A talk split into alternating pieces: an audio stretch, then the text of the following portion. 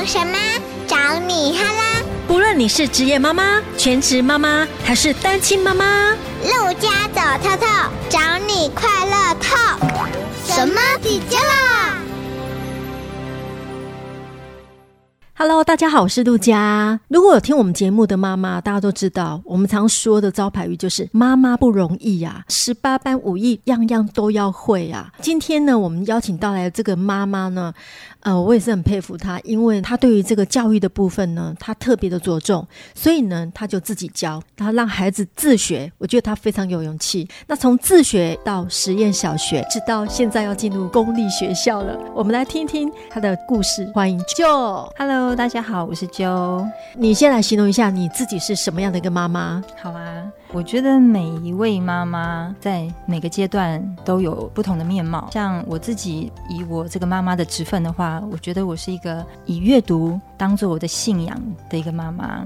嗯、好，那现阶段我觉得我达到了一个呃小小里程碑，是我已经认同我自己是一个够好的妈妈。对，好，那呃长远的距离的话，我我很期待我自己是一个所谓情绪稳定的妈妈。那这句话是从谭敦慈女士她在一个节目上面分享到的。那我觉得这是我的终极目标。我觉得你是一个很认真的妈妈。你有两个女儿嘛？一个是小四，一个小二。其中大女儿她有经历了。自学那个阶段哦，听说半年对，对不对？半年你就没有办法。对，我把它称作成功的失败经验。我每次跟 Jo 聊天呢，我都会发现很多新的名字，而且也是优雅的名字。我们家就是在这个孩子的学习上面啊，真的就是所谓的多元入学。对，好，就像刚刚陆佳提到的，我们大女儿小一的时候是有半年的一般的国民小学经验，嗯、然后之后选择自学，然后现阶段是在实验小学已经两年了。那她现在是小学四年级，下个阶段我们要搬到台北，然后一样再回到呃国民小学的体制。为什么自学只有半年？我们就深刻体认到自学，它要有一定的资源支持。我后来。最大心得就是，我觉得这是一个很大的关键。觉得我们呃有很缜密的计划，那我在第一次送审，还有在第二次即将要送审的时候，其实就是一次都通过了。哦，那很很棒啊，一次就过，这样很好啊。嗯，所以就是说，理想是丰腴的，但现实有点骨感的这样子的一种感受。资源跟后盾绝对是自学能够成功的一个很现实的又必然的条件。没错，你有跟我形容到你那时候。一整天的生活状态，你要不要跟听众分享一下你一天那个辛苦的过程？好啊，就其实我是一个呃，在某一部分是呃很理性的人，然后我也是一个很格式化的人。我我从小就非常喜欢写笔记，嗯、然后整理我呃上课的一些内容。对，所以在自学一开始，我也做了非常缜密的计划，然后从早到晚的，然后一周的、一个月的，跟再回头检视的这个进度。对，然后呢，包含德智体群。群美。啊，然后有这个户外的、室内的，这个我都把它全部就是融合在计划表里面。妈妈真的很用心的，而且也好忙哎。对，那、嗯、呃，因为这部分其实对我来说是、嗯、呃没有那么难，是因为可能是我自己也喜欢啊，所以可能就觉得还好。哎，我也做的很开心。嗯、OK，那最重要的是它要能够落实在生活当中嘛。对，OK，那我就举一个最简单的例子，光是吃饭这件事好了。譬如说呃，我们呃一天的开始，我们按照着进度走，几点起床啊？那时候、嗯、自学生就会比较弹性，我们会睡得饱饱的，嗯、大概就是八点半啊九点才起来这样。嗯、对对，然后就开始吃早餐，嗯、然后进入上午的学习，然后休息一下，再做一个阶段的学习，嗯、然后就到中午。好，嗯、可是光是这半天呢，呃，你可能就是有早餐的准备。对，好，准备完之后呢，他们吃早餐。那当然，我们可以把生活教育融入在自学当中，你可以带着他收拾跟清洗。可是光是这个过程啊，呃，其实它很耗时。譬如说，有些课是外包，嗯、我们可能会去上外面的课，嗯、体育课，这中间的接送，又是一个人力。对，所以当这所有不同的呃出餐的厨师的角色、收拾清洁的角色跟接送司机的角色，都 大概只有一个人在进行的时候，嗯、呃，就会遇到一个很大的挑战。譬如，然后家里、嗯、呃有一个成员，他就是能够帮我们准备食物，嗯、对。譬如说先生他的工作是弹性的，对，他是能够接手接送。嗯，那这个在每个阶段的缓冲跟预备上面就比较顺畅。所以半年你就觉得就挂，呃，应该就是说，我们就体认到，嗯、虽然呃送审的计划是被审核的委员认同的。嗯对、哦，我们的学习目标也是确认的，那计划也是缜密的，但是。资源不足，所以计划赶不上理想中的状况。你的计划其实都非常接近完美了。那我好奇，你那个体育课是到哪边上啊？你呃，我们家是住在高雄凹子底这一带嘛。对。那刚好这边的空地很多，那有很多有体育背景的老师，对、嗯，甚至有一个那个外籍老师，嗯、他就是在这边会上户外体能运动、嗯。那那个就非常好，因为它是很多元的整体的肢体的运动。这一种的话也是要自费啊，对不对？对，自学费用比公立的还要高出很多。你是使用什么样的教材？呃，我们是用一般国民小学的教材，再加入就是我自己有去呃研究一下身边有自学的妈妈，然后当然我们现在网络上面的资源非常丰富嘛，有加入社团吗？我那时候没有，有些自学他是有社团，他可以一起上课，好像纠团一样一起报名什么课程。对，这可能就回到就是说你在自学上面，你的终极目标，你希望得到什么？嗯、那其实所谓自学就是自主学习，嗯、所以他当然就是说你怎么呈现，它完全是没有限制。对，就是你希望怎么做，他就可以怎么做，就按照就是父母亲的计划去走。对，还有孩子的特质。对对对，孩子的特质很重要。像一般公立的课本，你们自己怎么样去购买得到啊？回到最起始点，就是说每个自学生他会隶属在一个他就近的学籍的国民小学。哦，目前体制是这样子。嗯哼。所以我有很多的呃，譬如说呃，这个学校就可以当做我的顾问。呃，那送审的窗口。也是这个学校附近的小学，对不对？嗯、对。如果一学期来讲的话，公立其实是很省的，哎。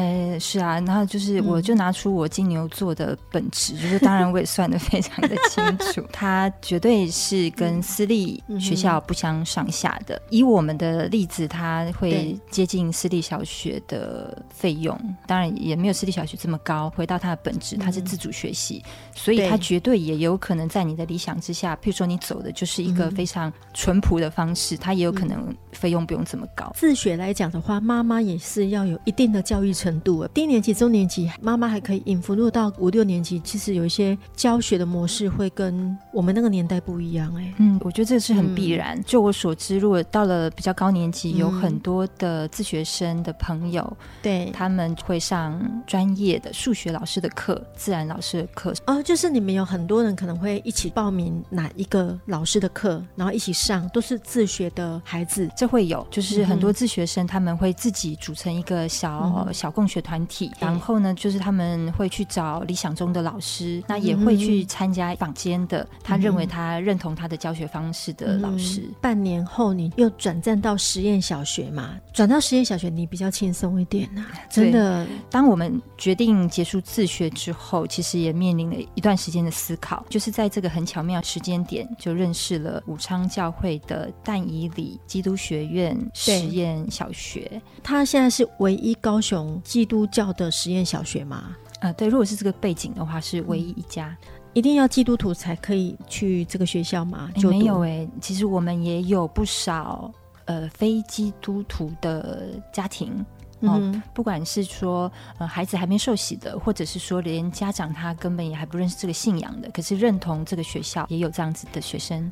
教的里面一定有很多是跟信仰有关系的嘛？就如他的这个名字哈，就是我们的学校，它有一个最明确的核心，就是以基督信仰为核心跟出发点。嗯、但是呢，就是以目前国民小学的内容跟课纲为执行的教材，国语、数学、自然这些就是一般公校的教材。哦，也是一样啊。对对，就是我们主要的课程就是跟一般的公校一样。对，在英文上面用了一套英文教材，Erase A to Z，就是我们线上阅读的图书馆，小朋友可以自己在上面累积他阅读的能力。他英文是比一般的学校多啊，嗯，但是可能介于一般的学校跟双语学校之间，它的英文的比例，自然课的比重也很高。嗯哼，然后这个可能就是一般公校会触及的。好，但差别就是说，它英文大概是三分之一美好了，我们可以这样说。哦，那比例比一般的公立学校高很多啊。对，它有比较多的团体讨论跟户外教学。那每个户外教学都是用专案的方式去带孩子做。你们还有教材？有一些实验小学是没有教材的，他们就分组，然后大家一起去把那个主题讨论出来，写成一本报告。嗯哼。有一些实验小学是没有教材的，可是你们有，你们还是有跟着公立学校的模式在走，对不对？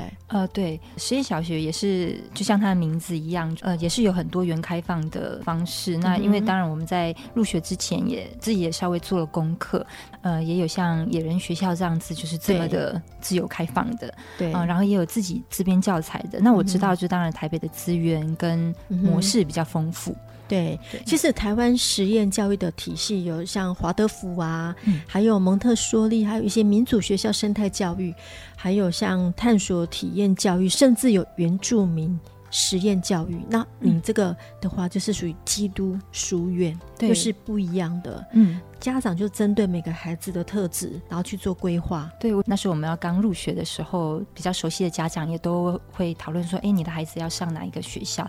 其实我觉得就是回到，只要是孩子他喜欢的学校、适应的学校，对，就是好学校。没错。哎，那你为什么没有想过就近在公立学校？因为你们住家附近公立学校也都是不错的小学啊。对，这一代的学校资源蛮丰富，可能就是要回到小孩子的特质。我的大女儿她的特质很鲜明，然后她的学习节奏，我用一个比较听起来有点模糊，嗯、但其实呃，因为我不想要太早去标签我的孩子，然后我们也不去认定说他有什么样的，嗯、我们现在所谓的问题，可能是他的未来的特色，对、嗯，所以我就是认定他说他是一个学习节奏比较有个人风格的孩子，嗯、所以说才会在小一上念了半年公校，我的观察，嗯、我觉得我不想要让他因为个人特质受到体制有太多挫折。嗯所以选择自学。嗯、那自学之后的呃，第一个考量又是实验小学。那孩子的特质，他就是嗯，他可能思考时间会比较长，可是他常常思考的结果跟我们大人想象的其实是不一样的。嗯、那我觉得他很可贵，那所以我就会去在这方面多花一点时间，找他适合的学校。刚好就是我们目前的学校，然后也可能是其他实验小学有个特色，就是蛮多那种团体讨论的这种进行方式。嗯、对，那团体讨论它就是可以比较抒发每一个人的想法，嗯、然后最后找出一个，比如说他们那个专案的答案。这妈妈都要学像 Joe 这样子，欣赏孩子与众不同的特质哦，包括从学校开始啊，其实你就很用心的在陪伴他走这一条路。你们家门口的春联是他写的，他画的吗？对对，嗯，像我所谓他的学习节奏，就是。呃，他涵盖的层面就比较广，像我的大女儿，她对于艺术的敏感度，嗯、对于图像的理解，就真的蛮超乎我的想象。有些呃书会用现在很多资讯叫做高敏感特质，对、嗯。但是我一直在跟老师沟通，或者是在刚好有这样的机会场合，在聊到这件事情的时候，我都会比较用敏锐来形容他。这样子特质的孩子，一般都是有什么样的表现？嗯。其实啊，我前一阵子才跟我们教会一位姐妹聊这件事情。她的孩子呢，就是也是这样的特质。我们两个特地约了一个时间，因为我也很乐于就是我自己的经验，我可能是这样摸索来的，然后也犯了很多错，也曾经有给孩子很多压力过，所以我很乐于就是把我的经验让我的姐妹朋友知道。其实现在的书很多，然后有很多量表，网络上也有，然后有一本很棒的书叫做《孩子的你的敏感我都懂》。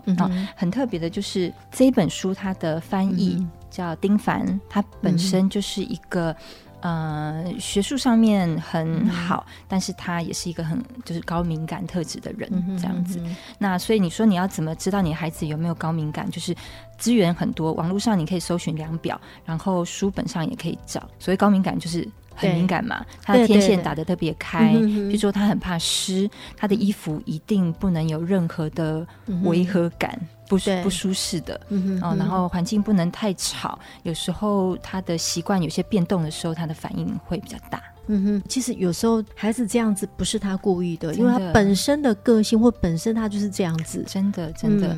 之前你有没有常常会觉得自己带孩子带的很沮丧？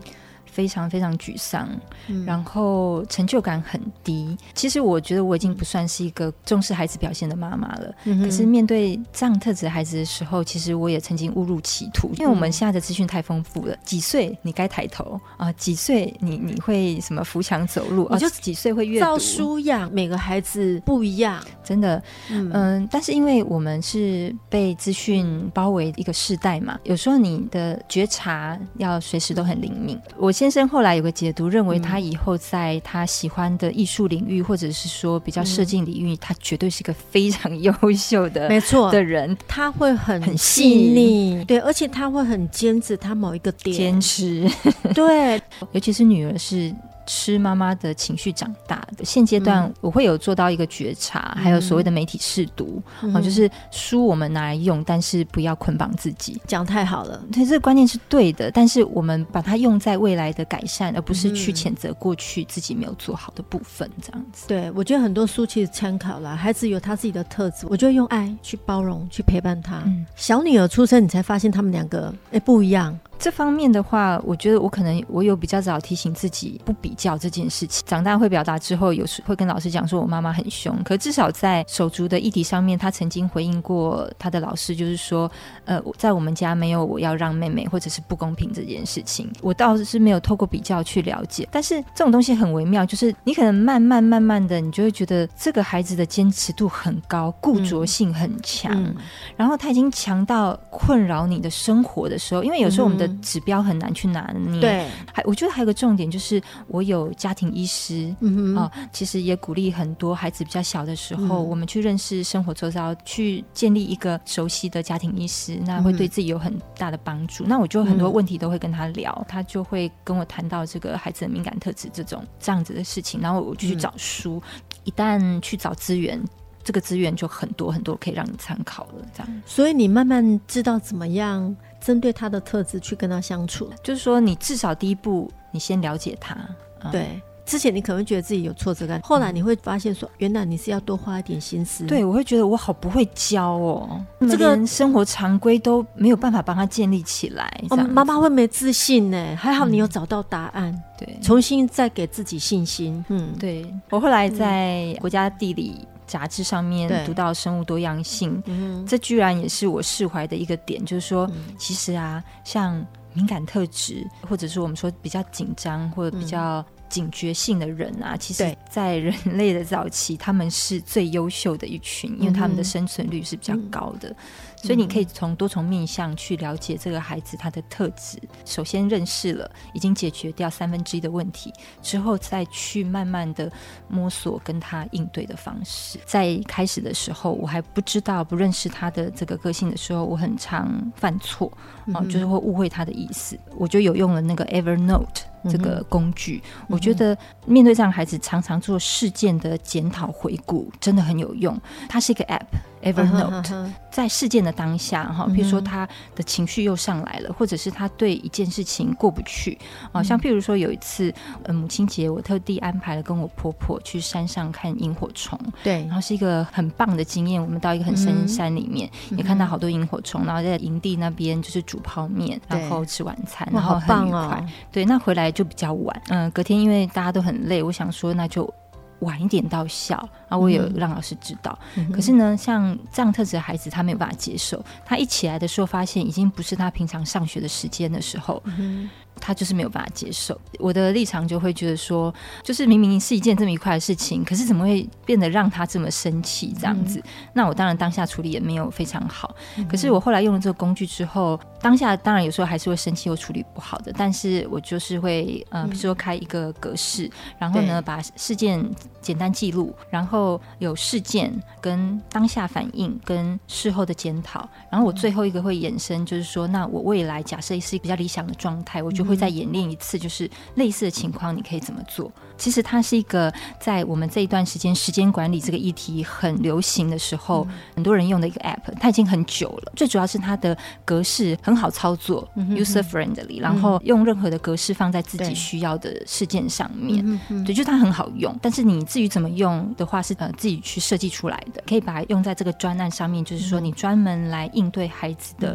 突发状况。对，好，你下次希望更好的时候，嗯、你可以利用很好用的管理的 app，、嗯、然后帮你做记录，嗯、那你下次就会一次一次的就会好一点，更好一点这样。我后来在跟孩子很多拔河上面呢、啊，我突然有个想法，就说，哎、嗯。就我自己也没有多优秀，为什么我就是在不管是生活常规啊、学校功课啊这方面，就是盯着这么细？这是当然我自己的反思啦。后来我就一再一再的做调整，我就觉得说，弹性跟适当的放手，真的是比你最后得到，比如说孩子符合你的要求来的收获更大。我觉得我唯一抓住的就是阅读。我们好多的群组，有些小朋友他才大班，已经念到哈利波特了。OK，有些群组呢，就是已经在做什么自然实验了。可是我觉得这个东西，它应该是个帮助，而不应该是一个焦虑。我后来我唯一抓住的，紧紧抓住的是阅读这件事情。嗯、很幸运，我也可以趁这个机会介绍高雄有一个蒲公英阅读推广协会啊，它有个小房子书铺。嗯、我在那边得到很多的帮助，我认识了儿童的绘本、儿少文学，一直延续到现在的大人的文学阅读。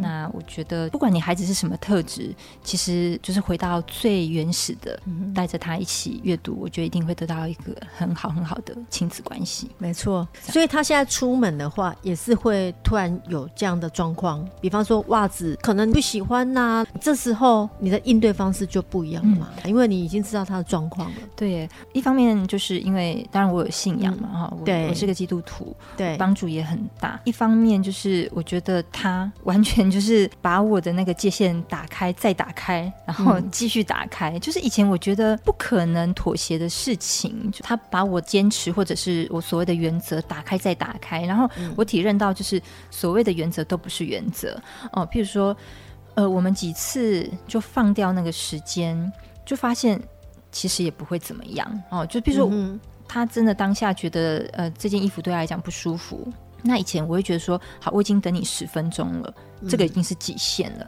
可是后来我觉得我。可以等他半个小时，哦，那但是这有什么好处呢？就是其实我让他有一个成功的经验，就是说，其实我们。可以等待，然后你也可以做得好，嗯、就是不要每次都是这样拉扯。嗯、其实敏感敏锐的孩子啊，嗯、有另外一面的好处，镜子一体两面。他可以感受到负面的情绪，他同时也可以感受到你对他的包容。他知道妈妈曾经等过我，那我也愿意，就是这一次，好吧，我将就自己一下。其实你稍微鼓励他，他应该就很有感觉了，因为他很细腻嘛，对不对？以比例上啊，他做自己还是占了八成，然后、嗯、辛苦了。那你这两个不同特质的孩子教养上有差吗？有不同的教法吗？我两个孩子就是完全走不同路线，然后特质也截然不同，然后就是生活上是个很大的挑战。这个就是也一直在锻炼我。那我们刚刚聊的比较多，就是我大女儿的敏锐的特质，对，她就是呃有艺术上面的天分，然后有图像阅读上面的能力。对、嗯，那我的小女儿她就是理工科的，他们真的是完全不同路线，超级不同。对，那小女儿她在一岁半的时候，他就问我说：“妈妈，球为什么会滚啊？”嗯哼，哦，他想要知道，就是说球会滚的原理是什么？这样。嗯在渐渐长大，他对于逻辑啊，然后对于事物的本质，哦，都有就是比较理性的那种认知。但是变成对于他，你就是要讲出一套有道理的一个事情，让他明白。你要让他知道你没有在对他说谎。